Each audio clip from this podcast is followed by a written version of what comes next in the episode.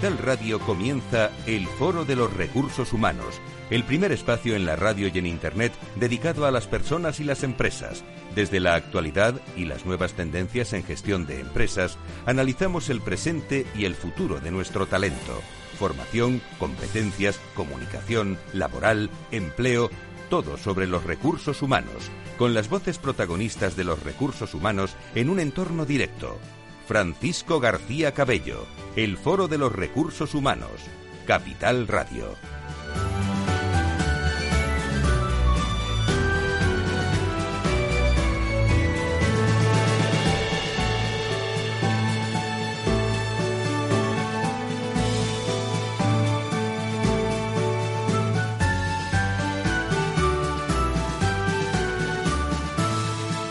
¿Qué tal? ¿Cómo están? Bienvenidos. Las 12 y 6 minutos, las 11 y 6 minutos en Canarias. No sé si para usted es un lunes eh, especial este que arrancamos. Eh, estamos esperando, bueno, en Madrid eh, arranca con, con nuevas restricciones en distintas comunidades o distintas poblaciones. no sé si se esperan más cosas.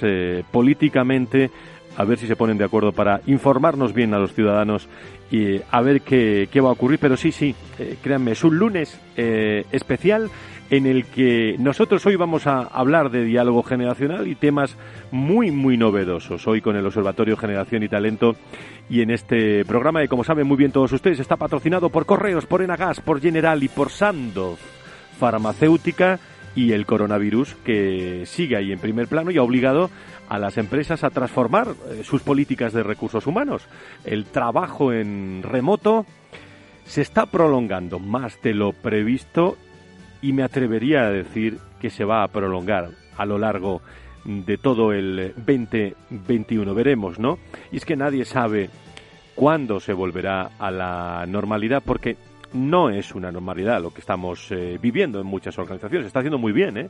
en muchas empresas, pero no es la cierta normalidad. En este contexto, hoy vamos a hablar de un tema de gran actualidad eh, y que van a seguir todos ustedes. Lo vamos a mover mucho en Twitter. Pueden preguntarnos lo que consideren para trasladarlo a esta mesa de debate sobre conciliación y teletrabajo. Saben que el pasado mes de julio el Gobierno presentó una nueva propuesta de regulación de trabajo a distancia, el Real Decreto que la semana pasada se aprobaba también y que lo conocen todos ustedes. ¿Cuáles son los puntos claves de esta futura ley? Eh, especialmente en lo que se refiere a la conciliación, qué medidas está adoptando las empresas para favorecer la conciliación de las plantillas de esta situación excepcional que estamos, eh, que estamos viviendo. Y abrimos un despacho de abogados, nos metemos con una de sus socias y nos lo cuenta todo aquí en el eh, espacio del foro de recursos eh, humanos con eh, el Observatorio de Generación eh, y Talento. Tatiana Márquez, ¿cómo estás? Muy buenos días, bienvenida. Muy buenos días. Bueno, ¿quién van a ser los protagonistas, los que nos van a visitar hoy en el Foro de Recursos Humanos? Pues de todo esto que has comentado hablaremos hoy con una experta en Derecho Laboral, con María Jesús Herrera, socia de Sagardoy Abogados, y escucharemos la voz también de la empresa con Joaquín Ormaechea, director de Talento, Cultura y Comunicación Interna de Repsol, y con Francisco Javier Zubicoa, director de Relaciones Laborales de Generali. Además contaremos, como siempre, con las socias directoras del Observatorio Y Talento, Generaciona, Elena eh, Cascante y Ángeles Alcázar. Y además, todas las personas que quieran participar con nosotros, estamos más que nunca muy virtuales, ¿eh? presentes en las redes, en las redes sociales, pero hay que recordar siempre la dirección. Pueden contactar con nosotros bueno, a través de www.fororecursoshumanos.com, también a través de Twitter con arroba foro rrhh o arroba capitalradio, eh, arroba capitalradio B. También pueden contactar a través de redacción arroba fororecursoshumanos.com y oyentes arroba capitalradio.com. Por cierto, eh, que gracias a todos, eh, está todo preparado para este miércoles que celebramos el décimo séptimo encuentro anual del Foro de Recursos Humanos de 9 y media a 12 y media en la sede de Capgemini en Madrid. Eso sí, muy virtual, con casi 500 personas pendientes de este encuentro. Vamos a hablar de las tendencias ante los nuevos entornos laborales, eh, con atención especial a la gestión de las personas, contando con destacados directivos y entregaremos cuatro distinciones, eso no lo puedo contar, ¿eh? hasta el miércoles, cuatro distinciones a cuatro grandes directores de recursos humanos que estarán con nosotros en directo a la sede de Capgemini. Sin más dilación, nos esperan muchos invitados con el Observatorio Generación y Talento. Comenzamos.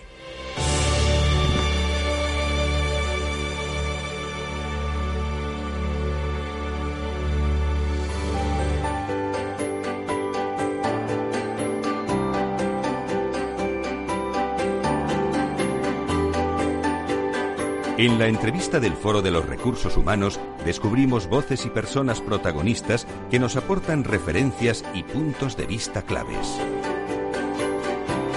Pues saben ustedes que es tradicional que dediquemos en el Foro de Recursos Humanos y con el Observatorio Generación y Talento en los últimos años tiempo y espacio y además reflexión y además eh, cosas muy interesantes para el mundo de los recursos humanos. Eso eh, venimos apostando con ellas en los últimos años y potenciando en este foro de, de, recursos humanos en el que yo me alegro mucho, especialmente esta mañana, porque hacía tiempo que no las veía las dos juntas, ¿no? Eh, por online sí, por eh, presencial, por virtual, por remoto sí, pero a Elena Cascante y Ángeles Alcázar juntas aquí en el estudio hacía tiempo que no las veía. Muy buenos días a las dos, gracias. Buenos muy buenos días. Yo tampoco, ¿eh? Que te creas que había visto a Ángeles hacía mucho. Pero se os ve muy bien, se os ve muy bien, que eso es muy bien, bien de salud, ¿no? Online todos los Bien de salud, como dice el otro por casa, todo bien, ¿no? Bueno, pues eso es lo, lo importante. Antes de, de adentrarnos, Elena, en el eh, teletrabajo, eh, me gustaría eh, que hablara sobre una iniciativa del Observatorio Generación y Talento pensada precisamente para esta nueva realidad del trabajo remoto, que es eh, el nuevo campus que habéis montado, campus virtual sobre diversidad generacional. ¿no? Cuéntanos. Pues efectivamente, ya sabéis que a lo largo de todos estos años el Observatorio Generación y Talento ha acometido diferentes trabajos y estudios con, el máximo rigor y solvencia, ¿no? En temas de talento, de liderazgo, de salud y bienestar. Fíjate qué, tema, ¿no? Tan importante en estos tiempos. Y bueno, pues creemos que es el momento de trasladar todo este conocimiento que hemos estado desarrollando con nuestra red de empresas, pues trasladarlo a todos los profesionales que gestionen personas, ¿no? Y damos este paso, que siempre lo habíamos tenido muy claro, pero damos este paso más ahora, lanzando el campus Generaciona eh, en online, pues precisamente también para dar una respuesta necesaria, ¿no? Que es eh, la formación digital, por supuesto que también la presencial. Eh, con este fin, pues el campus ya tiene diferentes propuestas formativas, ¿no? Una de las primeras que ya hace unos meses lanzamos fue un curso de dos horas en online, pues para ayudar a las organizaciones a a que trabajaran con sus empleados todos los sesgos inconscientes derivados de la diversidad generacional y también para gestores de personas donde identificar el valor que aporta cada una de las generaciones, cuál es su talento, etcétera. Y ahora con el campus pues ofrecemos dos seminarios. Uno es el eh, un seminario que pone foco en trabajar cuál es la brecha de género de cada una de las cinco generaciones de mujeres. Eh, en este seminario vamos a trabajar eh, quiénes son las mujeres de estas cinco generaciones, vamos a identificar esa brecha eh, de género y además vamos a identificar medidas que lo minimicen. Todo ello a través de la figura de, Paula Matio, CEO de Aleph Comunicación y Marketing de Personas. Este seminario lo realizaremos el 13 y el 15 de octubre y bueno, pues invitamos a todo el mundo que esté interesado en participar. También tenemos otra propuesta que es cómo medir y cómo desarrollar el liderazgo intergeneracional en los gestores de nuestras personas.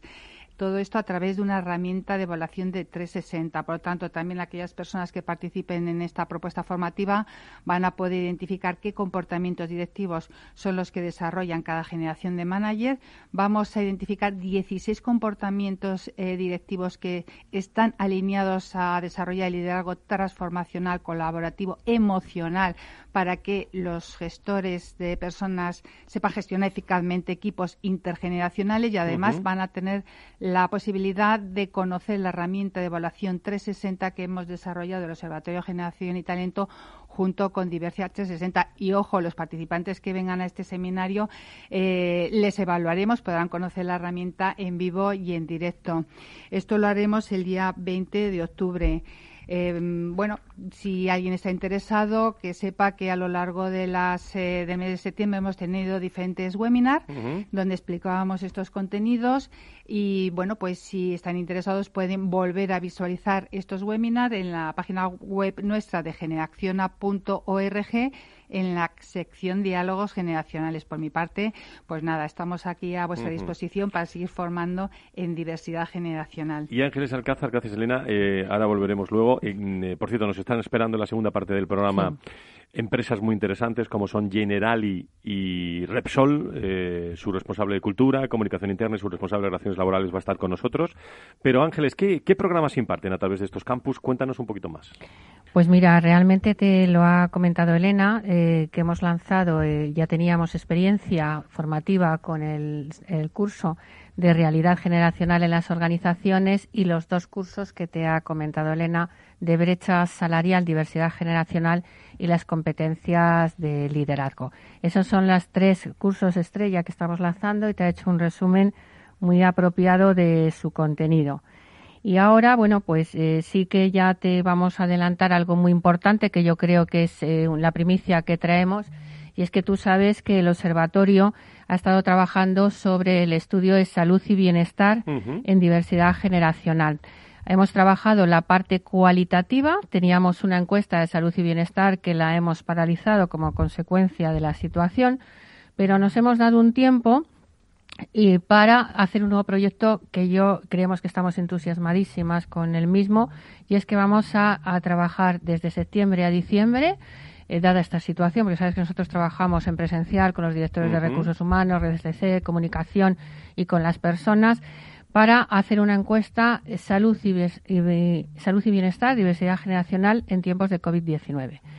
Esta encuesta creo que va a ser un hito, no solamente por el nivel de empresas que van a participar dentro del observatorio en la misma, sino porque está, como sabéis que trabajamos con la Universidad Europea de Madrid, hay un equipo detrás de profesores, de investigadores, en el que hemos establecido que las escalas eh, para las, las, preguntas que están metidas en el cuestionario tiene escalas que lo que están midiendo es la ansiedad y los problemas de salud física.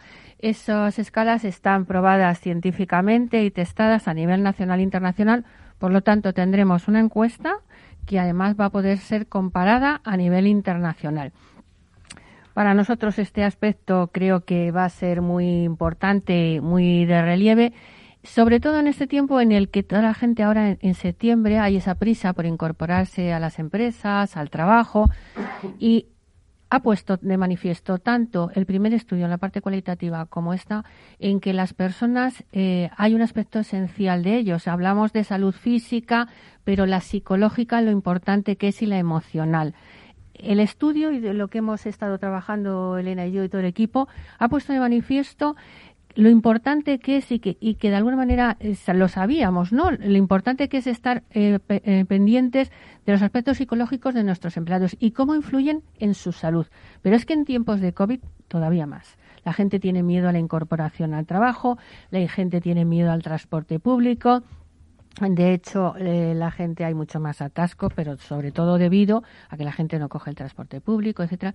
Creo que tenemos una oportunidad en este en este proyecto, en este momento, para tener conclusiones no solamente para el observatorio, sino también a nivel nacional e internacional de los posibles resultados que obtengamos. Eh, habláis de bueno de las cosas que estáis eh, desarrollando en el observatorio, ampliar el estudio sobre salud intergeneracional. Eh, pero, mm, bueno, el COVID está centrando la, actividad de, de, vuestras empresas, de, las empresas asociadas a, Generaciona. Eh, ¿qué, estáis notando que le interesa a las empresas eh, dentro de, esos estudios de salud intergeneracional? Y sobre todo quiero que me contéis algo antes de empezar, digamos, el, el, debate con nuestros invitados de, cómo va a ser esa tercera edición de los premios eh, Generación, si va a ser virtual, si va a ser semipresencial, ¿cómo, cómo lo tenéis planteado? Bueno, voy a contarte yo la parte del premio y luego le doy la palabra a Elena.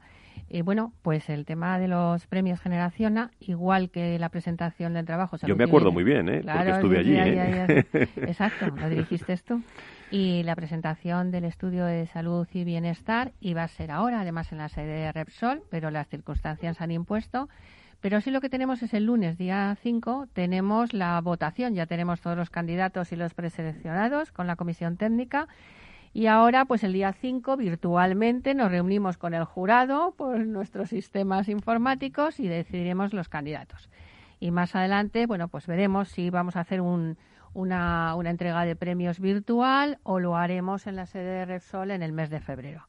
Depende de las circunstancias, ya sabemos que todos nos estamos adaptando día a día a esta situación, cambian los protocolos, cambian todo y en ese momento lo comunicaremos y por supuesto te lo contaremos para que lo puedas difundir. Y, además estamos acostumbrados porque de aquí a febrero, eh, claro, estando en COVID-19 hay que vivir el, día, día, organizados, eh, planificados, como yo digo, sabiendo a dónde vamos. Pero mm, en el entorno un poco de, este COVID, COVID yo, digo siempre que hay muchos directores de recursos humanos que estaban aplicando muy bien esa inteligencia emocional mm. en sus equipos porque trabajar el día, el día a día sin saber qué va a pasar mañana eh, realmente, es, complicado. ¿eh? Realmente están demostrando que ellos son realmente los gestores. Sí, sí. Son los gestores de la situación. Yo, lo estoy diciendo, ¿eh? que es una oportunidad. Eh, mira, llevamos casi 18 años, camino de 19, eh, con, no solo con este espacio, sino hablando de estos temas. Y es una gran oportunidad, Elena, para el director de recursos humanos, no solo su posicionamiento y credibilidad, sino aquello que hablábamos siempre, que está cercano al negocio, ahora es más verdad que nunca. ¿eh? Desde luego. Y una de las cosas que nosotros siempre hemos vivido en, primera persona con nuestras empresas, con los directores de recursos humanos y sus equipos, es desde luego siempre esa innovación, ¿no? el avanzar en la gestión de personas, pero no por otro motivo que para que impactara en beneficio de todos, de sus personas, de las organizaciones, de los negocios, de la sociedad en general, pero cuántas veces necesitan ese apoyo ¿no? para dar esos pasos. Eh, nuestras empresas siempre han sido muy visionarias en ese sentido. Eh, de hecho, por ejemplo, la situación que estamos viendo de salud y bienestar, hace en septiembre de 2018 se decidió que el tercer gran ciclo de trabajo del observatorio fuera precisamente el avanzar en la salud y el bienestar de sus personas. ¿eh? Lo que pasa que en este caso, lógicamente, aterrizándolo a las cinco generaciones, con lo cual iba a enriquecer todavía mucho más qué hacer ¿no? para eh, prevenir, para promocionar la salud, la empleabilidad de las personas durante toda su carrera profesional. Pero eh, desafortunadamente esta situación lo que ha venido es a poner todavía más el acento en esa visión, que ya la estábamos trabajando, que la estábamos visualizando, porque son grandes empresas saludables, la mayoría de ellas, desde luego, y desde luego ahora cada vez tienen más argumentos para, para poder avanzar en esta dimensión tan importantísima, que siempre lo ha sido, no solamente ahora, siempre, pero de esto ha venido para quedarse. Va a ser incuestionable que las empresas tienen que ser, eh, tienen que tener esa visión de, eh, de promocionar la salud de todas sus personas. Ojo, desde que se incorporan en el ámbito laboral, no solamente visualizar cuando ya tienes unas patologías determinadas, no, porque nosotros en nuestro trabajo lo que hemos visto es que podemos ayudar desde la generación Z, que son las profesionales que se están incorporando ahora al mercado laboral y que desde luego tenemos, ya os contaremos, porque hemos trabajado, ya hemos terminado el estudio, ya os contaremos en qué podemos ayudar a la generación Z, a la generación millennial, a los X, a, los baby boomers, a la generación tradicional que está saliendo ahora hacia la jubilación. Bueno, si en algún sitio hablamos de eso es aquí. ¿eh? Muchísimos retos. y afortunadamente, eh, o desafortunadamente por la situación, estos retos se ponen de mayor relevancia y prioridad, con lo cual estamos deseando poder compartir con todos vosotros todo este trabajo. Pues vamos a dedicar, eh, sabemos las novedades del observatorio desde este mismo instante y hasta la una, que finalice este programa con invitados eh, saben ustedes que el pasado mes de julio el Gobierno presentó una nueva propuesta de regulación del trabajo a, distancia. La semana pasada fue noticia el Real Decreto también, en reunión de, todos con, eh, bueno, con ese eje fundamental. Pero algunas preguntas, ¿no? ¿Cuáles son los puntos claves de esa futura ley?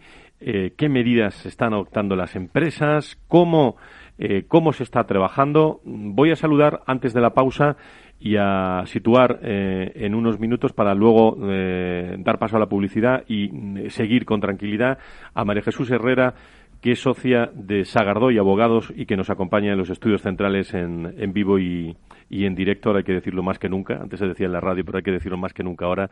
Y está con nosotros. Querida María Jesús, ¿cómo estás? Muy buenos días, bienvenida. Hola, buenos días, encantada de estar aquí con vosotros. Cuéntanos cuáles los puntos claves así por encima en, eh, en, unos dos minutos aproximadamente y luego nos vamos a la pausa y seguimos eh, después de, de, la pausa para todos nuestros oyentes. Puntos claves de este decreto, este Real Decreto Ley de, de, de trabajo a distancia. Bueno, pues pues puntos clave mm, son una regulación muy muy exhaustiva eh, de la situación del trabajo a distancia, eh, una obligación de, establecer y acordar por escrito las condiciones del trabajo a distancia, es decir, hay que tener un acuerdo escrito del, de la prestación del servicio de trabajo a distancia y bueno una, una, una definición bueno que ya ya se establecía ¿no? una definición concreta de, lo que se considera trabajo a distancia en cuanto a la aplicación, ya digo, de toda la normativa, ¿no?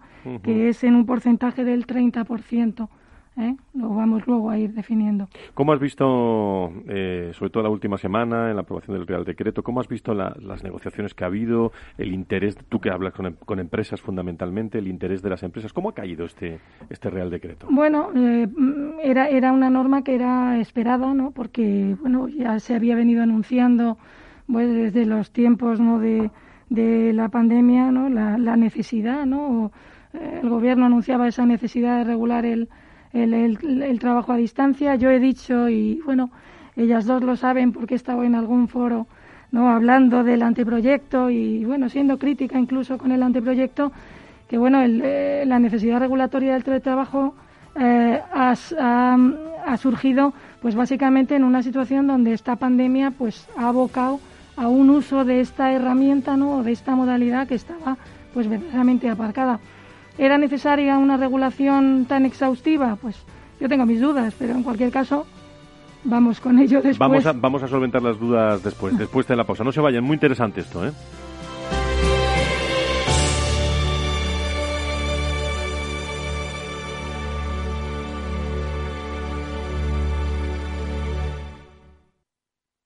A continuación, podrán disfrutar de la obra clásica compuesta por Beethoven en Do menor durante su madurez. El arte es solo para unos pocos. ¿O no? Con la inversión ocurre lo mismo. Renta 4 Banco te ofrece más de 500 cursos de inversión gratuitos para todo tipo de inversores. Entra en r4.com e inscríbete. Renta 4 Banco, tu banco especialista en inversión. ¿Quieres anunciar tu negocio en la radio? Entra en el clubdelaradio.com. La compra es online, pero no os vamos a negar que nos encanta que nos llaméis. El teléfono, olvídate, no te vas a acordar. Entra en el clubdelaradio.com. Tu audio y tu campaña de una forma sencilla y rápida. Contrata anuncios en radio al mejor precio. Elclubdelaradio.com. Tu radio en Madrid 105.7, Capital Radio. Memorízalo en tu coche. Disfruta de la mejor cocina gallega en Montes de Galicia. Todo un clásico moderno en el barrio de Salamanca. Disfruta de la variada dieta atlántica, de las mejores carnes y pescados tratados con respeto y transparencia y regados con una de las mejores bodegas de la zona. En grupo, en familia o en pareja, Montes de Galicia te ofrece el espacio perfecto en cada ocasión. ¿Sabes cuál es el mejor dial para escuchar Capital Radio? Tu móvil. Ya tienes disponibles las versiones de iOS y Android de Capital Radio. Y si quieres escucharlas en tu coche, lo tienes muy fácil. Empareja el Bluetooth de tu coche con tu móvil o tableta, entra en la app de Capital Radio y ya lo tienes. Escucha Capital Radio en digital. Y si te preguntan qué escuchas, no lo dudes. Capital Radio.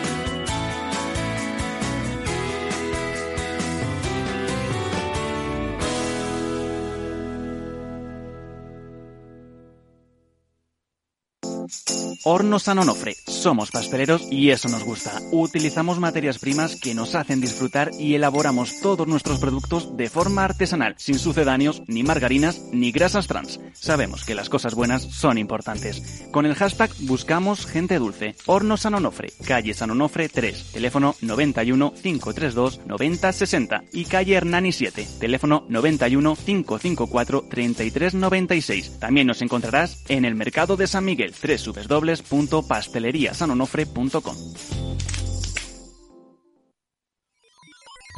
Los robots escuchamos Capital Radio. Es la radio más innovadora. Oímos a Saragot, con Luis Vicente Muñoz. Ahí le has dado. Esto es Capital Radio.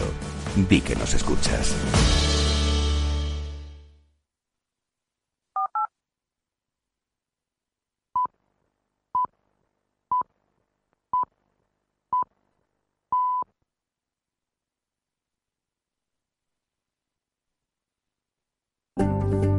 Conecta con el foro en Twitter, arroba fororrhh o llámanos a redacción arroba fororecursoshumanos.com.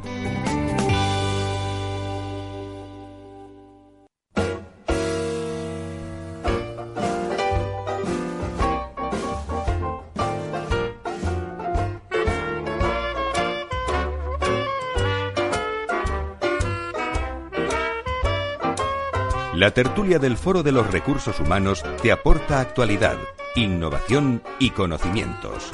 Apúntate. Estamos en directo en Capital Radio los lunes, eh, tiempo de recursos humanos. Desde hace ya algunos años, ¿eh?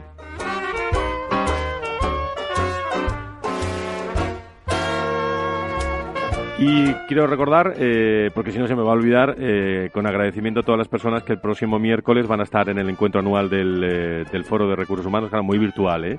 Este año no estamos en ESADE, este año estaremos en la sede de Capgemini, allí con, con muchos invitados, pero, pero fundamentalmente con mucha presencia virtual en ese encuentro para ver las tendencias. Y luego lo resumiremos aquí. Y el próximo día 5, si no me equivoco, lunes, eh, tendremos un especial salud, eh, donde tocaremos también muchos aspectos de recursos humanos. Vamos a hablar de complejidad médica con eh, ASPE, con la patronal de la sanidad privada en España, que nos va a acompañar en este programa el próximo lunes. En fin, muchísimos temas que están dando de sí todo lo que es la salud, el mundo de, de los recursos humanos. Y empezábamos hablando de la importancia de, bueno, del, teletrabajo ¿no? y de la flexibilidad eh, como elemento fundamental eh, que yo no sé, María Jesús eh, Herrera, que es socia de Sagardoy Abogados y que nos acompaña con el Observatorio Generación y Talento hoy, no sé si, si hemos perdido cierta flexibilidad en el, en el tono laboral con, esta, con este Real Decreto. Bueno, pues yo creo que es una de las, una de las críticas que se que se hacían tanto a la regulación en el anteproyecto como probablemente ahora al contenido del, de la norma, el hecho de que mm, yo siempre lo he dicho, ¿no? Que, que, hablar de muchas regulaciones es encorsetar una figura que permitía la flexibilidad. Probablemente con esta regulación, pues, pues bueno, pues se tienda a pensar, ¿no? Vamos a ver la aplicación en que se pierde flexibilidad, ¿no? En, en este medio que era un medio, ya digo, de proporción de una prestación de servicios pues flexible ¿no? y, útil ¿no? para las dos partes. Y establece, me imagino, un marco regulatorio eh, adecuado para que sea posible esa conciliación de la vida familiar y profesional en este contexto que tanto, que tanto. Iba a decir, nos hemos quejado, sí, todo el mundo se, se queja de trabajar más con el teletrabajo. Bueno, aquí hay dos, yo creo que hay por lo menos un punto clave que me habéis escuchado también vosotras, ¿no?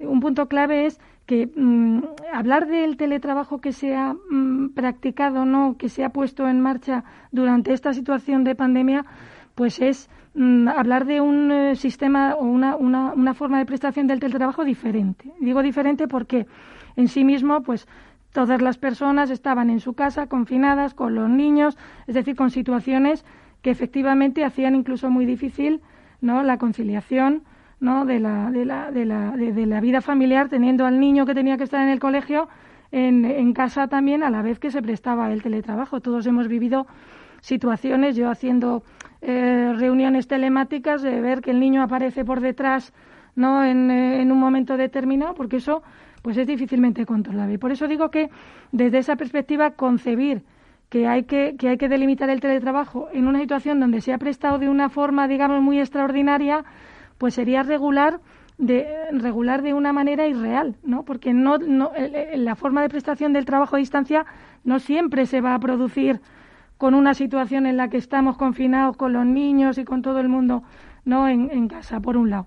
¿Sabes lo que pienso, María Jesús? Que, hemos vivido, y lo hemos vivido desde el mes de marzo también nosotros en, en, el Foro de Recursos Humanos, una improvisación total del día a día en el teletrabajo. Y lo que yo no sé si esta ley es demasiado basada en esa improvisación. Bueno, más que basada en la improvisación, yo lo... Real decreto, no todavía no, es ley. Bueno, no, eso es real decreto hablando con, con propiedad, ¿no? Pero yo no creo, o sea, a lo mejor a partir de lo que parecía una improvisación, ¿no? Para dar situación a una, para dar solución, perdón, a una situación extraordinaria, para, bueno, pues regularlo prácticamente todo, ¿no? Y de una manera, pues bueno, pues, pues, pues eh, extremadamente exhaustiva, ¿no? En algunos extremos. Por eso digo en cualquier caso, mm, el, Real Decreto no concibe tampoco el teletrabajo como una medida de conciliación. Es algo en lo que, desde luego, las empresas han sido muy críticas. Nosotros también. Yo no creo que el teletrabajo deba ser concebido estrictamente como una herramienta de conciliación de la vida familiar y personal, sino como una herramienta ¿no? de organización de las estructuras empresariales, ¿no? Bueno, pues tendentes ¿no? a esta evolución ¿no? que se está produciendo en el mundo de las relaciones laborales. Oye, de los costes por parte de las empresas, eh, este Real Decreto tiene para mucho ¿eh? también. ¿eh? Sí, da lo- mucho. Bueno, mm, e- efectivamente, bueno, eh, ese sabéis que ha sido un objeto también de, bueno, de, de mucha discusión, ¿no? En, eh, un objeto de debate porque el anteproyecto ha habido alguna modulación, por lo menos yo sí la aprecio, en tanto en cuanto, pues en en el anteproyecto de ley se hablaba de que el empresario asumiría la totalidad de los costes. Lo decía de esa manera y lo decía de una manera en la que permitía interpretar y desde luego parecía que así iba a ser que la totalidad de los costes podían incluir incluso pues el desgaste del el uso del domicilio, la parte proporcional de la luz, el agua, el gas.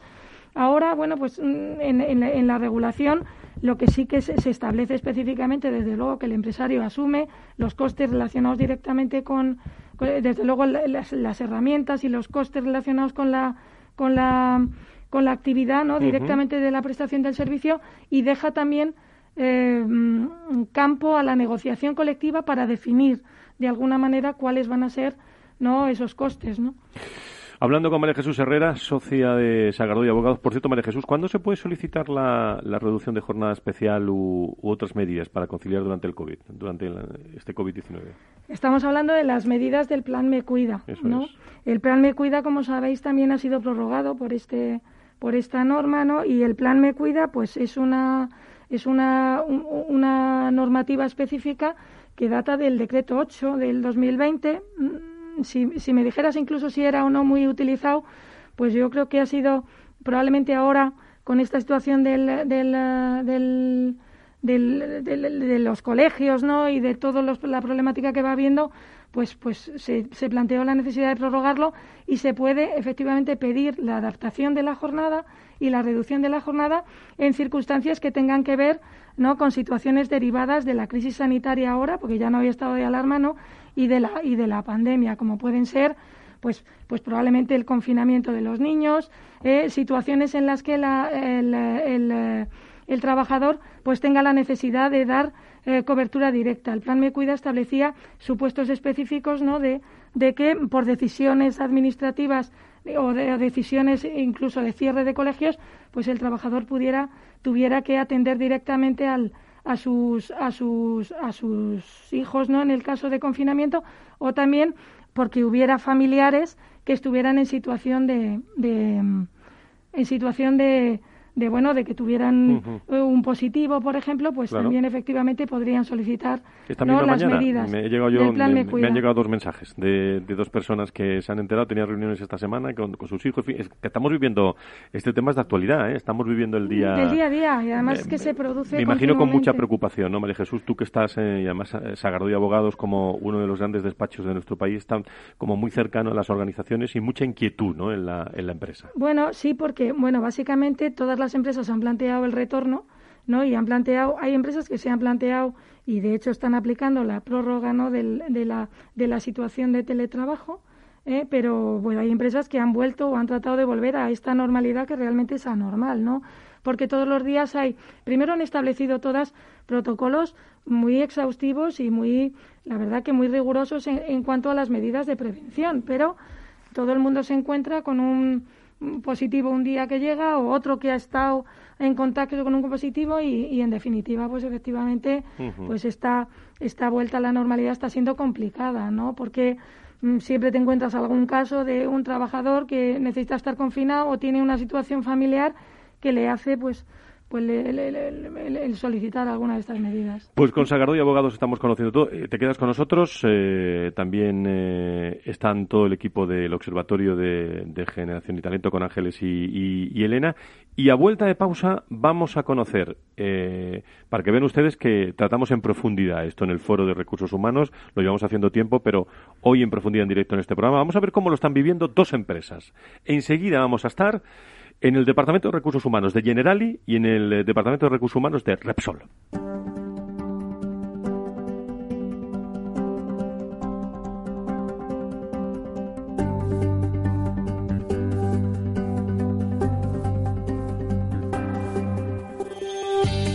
Si quieres saber todo sobre los recursos humanos y las nuevas tendencias en personas en nuestras organizaciones, conecta con El Foro de los Recursos Humanos con Francisco García Cabello.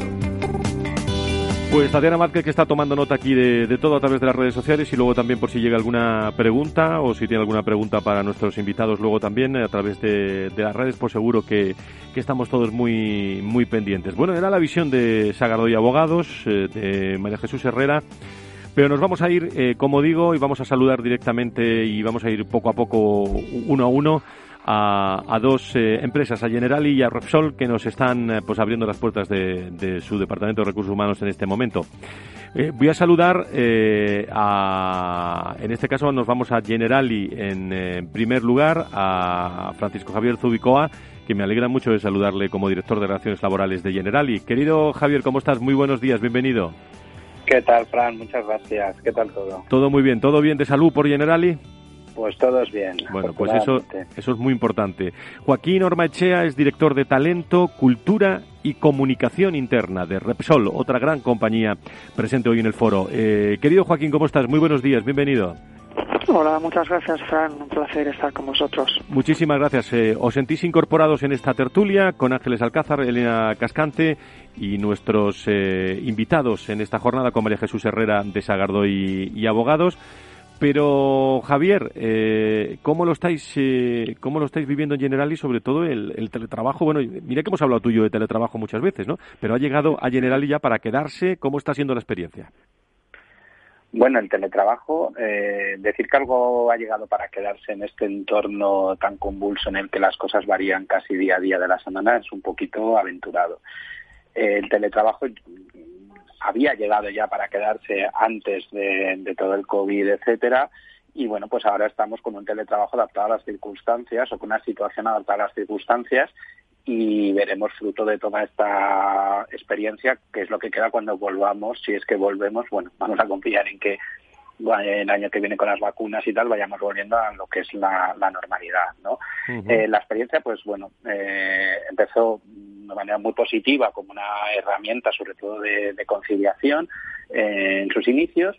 Luego se, ha sido una buena manera de sacar el trabajo durante los meses más duros del confinamiento, donde ahí tuvimos que hasta las funciones no teletrabajables estaban eh, teletrabajando y ahora tenemos una medida de teletrabajo en el cuanto a las funciones teletrabajables estamos yendo 50% de la jornada y nos vamos turbando los días que es una medida necesaria, pues un poco para eh, cumplir las normas de, distancia social en la oficina, etcétera.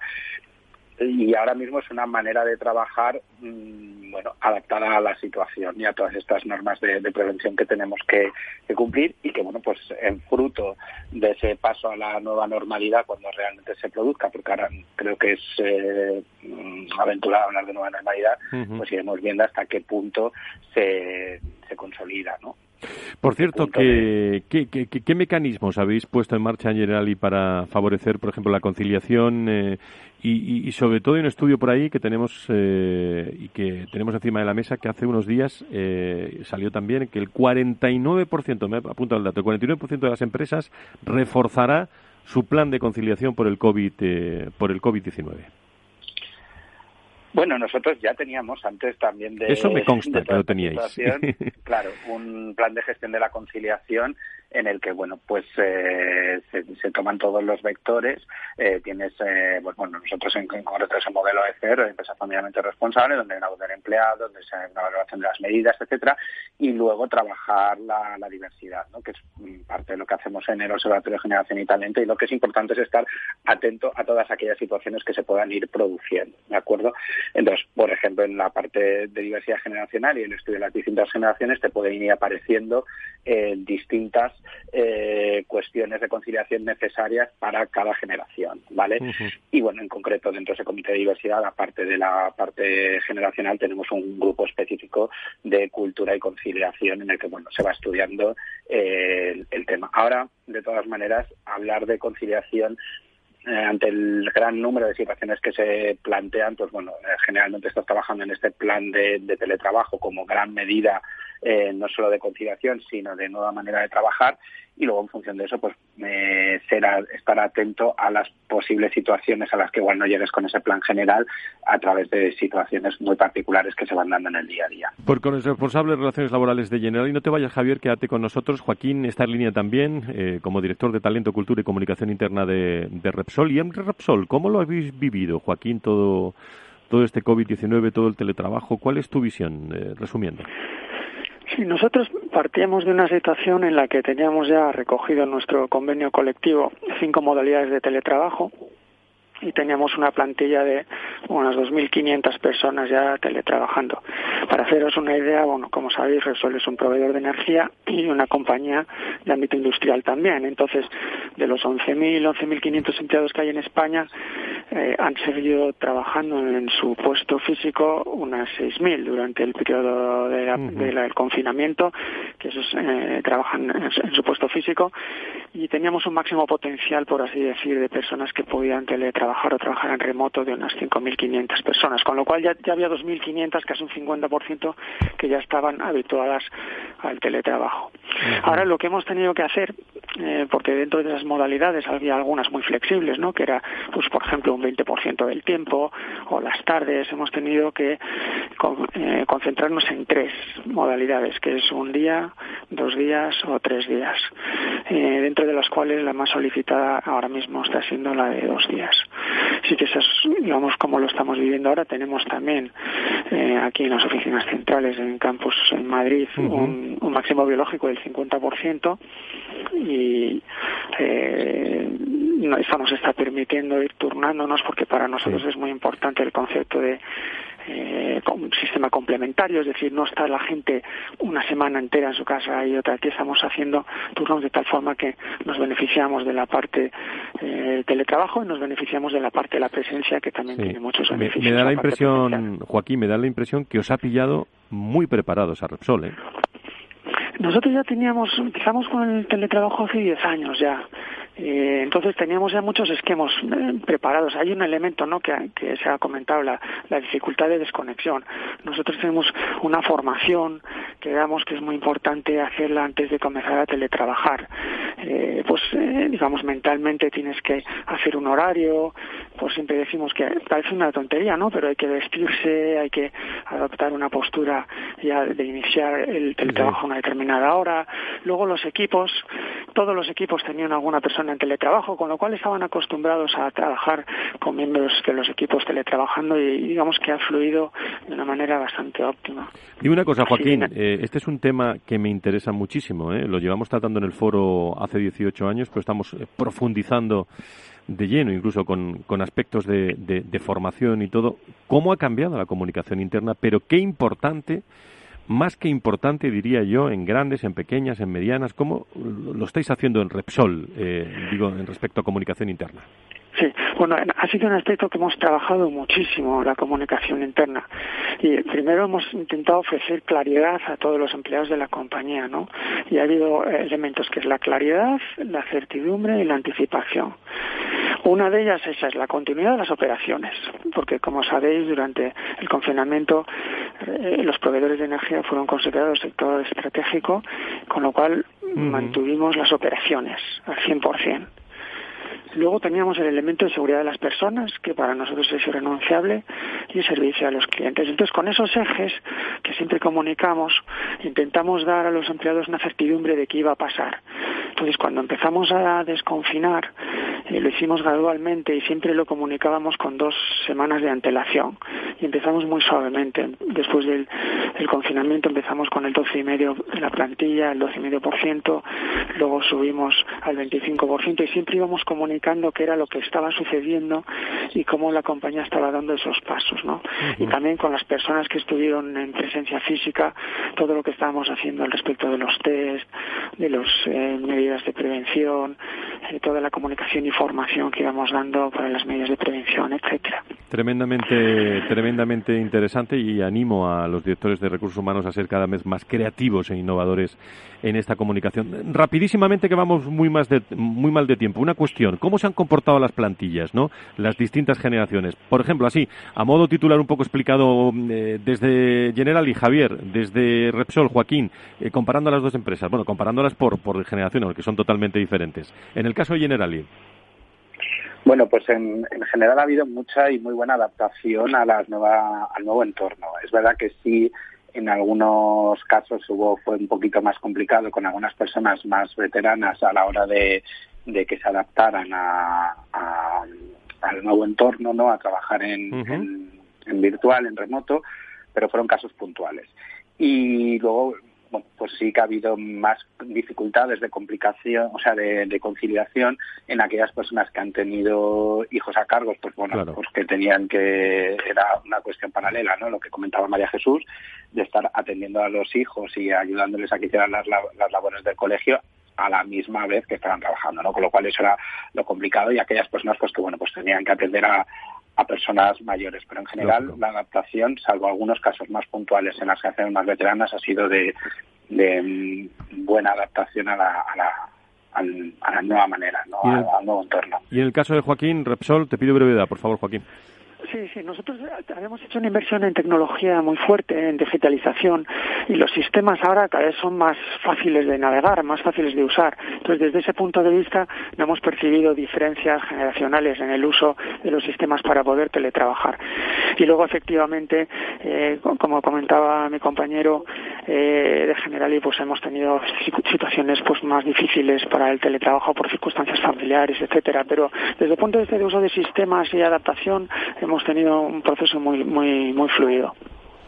Muy bien, pues estamos con las opiniones en directo ¿eh? en el Foro de Recursos Humanos de Repsol de General y Observatorio de Generación y Talento. Eh, María Jesús, desde Sagardoy, eh, como estamos en la recta final, en eh, prácticamente dos minutos ¿no? que nos queda para tu, intervención, algunas pautas, algunas formas de, de actuar, algunos consejos para las organizaciones. ya sé que, que, que, estamos empezando con esto. El Real Decreto está ahí, pero ¿cómo lo están viviendo las empresas y sobre todo algún algún consejo desde, desde tu despacho? Bueno, yo, las empresas lo, están viviendo, mm, digo, con, prudencia en el sentido de, bueno, a la espera de la norma, pues eh, habrá que aplicar la norma y efectivamente, digo, en los en los términos en los que en los que la misma se establece, ¿no? Pero mm, a partir de ahí, pues el teletrabajo que sí ha venido, parece que para quedarse, ¿no? En, en, en este formato, ¿no? Y con esta con este desarrollo normativo, pues es una, una, cuestión ahora de, de, de, adaptarse y adaptar ¿no? la situación. ¿En qué medida? Pues evidentemente pues mm, cumpliendo las pautas, ¿no? Se necesita, es necesario el teletrabajo, hay que invertir en tecnología, pues habrá que invertir en tecnología. Pero además de eso, pues hombre, si hay, hay, que hacer el acuerdo por escrito de teletrabajo, respetar efectivamente los contenidos y las definiciones del teletrabajo y y en definitiva, pues bueno, eh, ir paso a paso mm, con, con, con, con, la aplicación de esta norma que, que ya digo, hay elementos que, que bueno, que tiene mucho, mucho, mucho de, de bueno de contenido en el hay que hay que especificar en el acuerdo concretamente todos esos elementos que se establecen y a partir de ahí pues comenzar a rodar y comenzar a, aplicar. Nos queda muy poco tiempo, Elena, María Jesús, eh, alguna alguna aportación más. María Ángeles, perdón, te llamo María Jesús por un momento. ángeles me gusta, pero da igual. No, y a mí me gustaría que, fíjate, que María Jesús nos dijese los cinco aspectos más importantes del Real Decreto que yo creo que la gente pues necesita saberlos. Pero tiene que ser rapidísimo. rápido, muy rápido. Bueno, pues, pues, pues muy rápidamente, como digo, o sea, el primero es que la definición del teletrabajo y del trabajo a distancia es mínimo del 30% de la jornada o el porcentaje proporcional equivalente en función de la duración del contrato, es decir, porcentaje para definición de teletrabajo, eh, punto acuerdo por escrito, el acuerdo tiene que ser reflejado por escrito y establecer específicamente cuáles son las condiciones que se definen concretamente en el artículo 7, voluntariedad. Es, importante decir que el, teletrabajo es voluntario y reversible, ese es otro de los elementos importantes ¿no? que tiene. Y bueno, las, las, eh, y, y específicamente pues mismos derechos y mismas obligaciones. Hay un elemento que no se me da tiempo, hay un elemento también, hay un elemento que a mí me llama la atención, oh, me hubiera gustado, hay un elemento que me llama la atención, a mí me parece discutible no es porque lo, lo contiene la norma, ¿no? Pero el de que bueno que las personas puedan volver tengan prioridad para ocupar puestos de trabajo de los que se realizan mm, total o parcialmente, es decir, la posibilidad de que un trabajador que ha sido contratado, ¿no? o que tiene el sistema en, régimen de teletrabajo pueda, dice, optar, dice, tiene prioridad para eh, optar al, a ocupar puestos de trabajo que se realizan totalmente o parcialmente de forma presencial. A mí esto me llama poderosamente la atención, ¿no? En, en el sentido de que, bueno, pues es un elemento también a tener en cuenta. Pues lo, afrontaremos, no tengo más remedio que montar independientemente de lo que tengamos programado, otro programa sobre esto, ¿eh? porque es muy interesante. eh, sí, rapidísimo. Yo creo que sí sería. No, no, no, que digo que sí sería, digo, porque es verdad que ha sido como muy de, pues de debate, ¿no? Pero que probablemente. Pues teletrabajo parte 1, eh, haremos parte 2 ¿eh? de, este programa. María Jesús, gracias, un abrazo muy fuerte, Íñigo, gracias. ¿eh? Gracias. El, y Elena Cascante eh, y Ángeles Alcázar con, eh, con todo el, eh, el equipo que, que hacemos también con Correos, con Enagas con General y con Sandoz Farmacéutica. Muchísimas, eh, muchísimas gracias, Javier. Desde Generali, un abrazo muy fuerte a todos los hombres y mujeres de Generali, ¿eh? Igualmente, Fran, un abrazo. Gracias, Joaquín, y un abrazo muy fuerte también, lo insisto, a todos los hombres y mujeres de Repsol. Gracias. Gracias, Fran.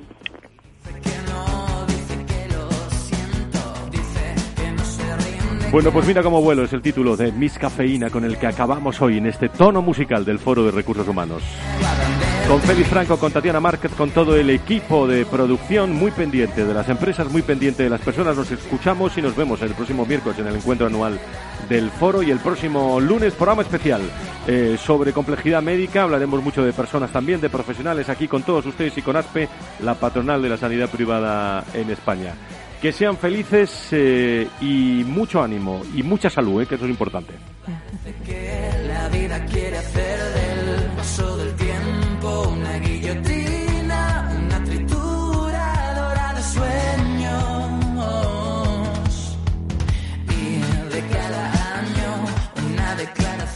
El Foro de los Recursos Humanos te conecta con la información clave sobre personas en empresas e instituciones, con un estilo propio, desde la comunicación y la cercanía. Inversión inmobiliaria acompaña al mercado inmobiliario en este nuevo ciclo. Todos los jueves de 10.30 a 13 horas, el inversor encontrará las claves para realizar su mejor inversión. La mañana de los jueves en Capital Radio tomamos el pulso al sector inmobiliario. Noticias, análisis de mercado y debates donde los protagonistas del sector podrán contar en primera persona los retos a los que se enfrenta el ladrillo. Inversión inmobiliaria pone la voz al sector inmobiliario. Aquí, en Capital Radio. Escuchas Capital Radio, Madrid 105.7, la radio de los líderes. Disfruta de la mejor cocina gallega en Montes de Galicia. Todo un clásico moderno en el barrio de Salamanca. Disfruta de la variada dieta atlántica, de las mejores carnes y pescados tratados con respeto y transparencia y regados con una de las mejores bodegas de la zona. En grupo, en familia o en pareja, Montes de Galicia te ofrece el espacio perfecto en cada ocasión. Capital Radio. Aportamos valor. ¿Cuándo se puede realizar un ERTE? Se pueden tramitar expedientes de regulación temporal de empleo cuando existan las siguientes causas, fuerza mayor o causas económicas técnicas o de producción.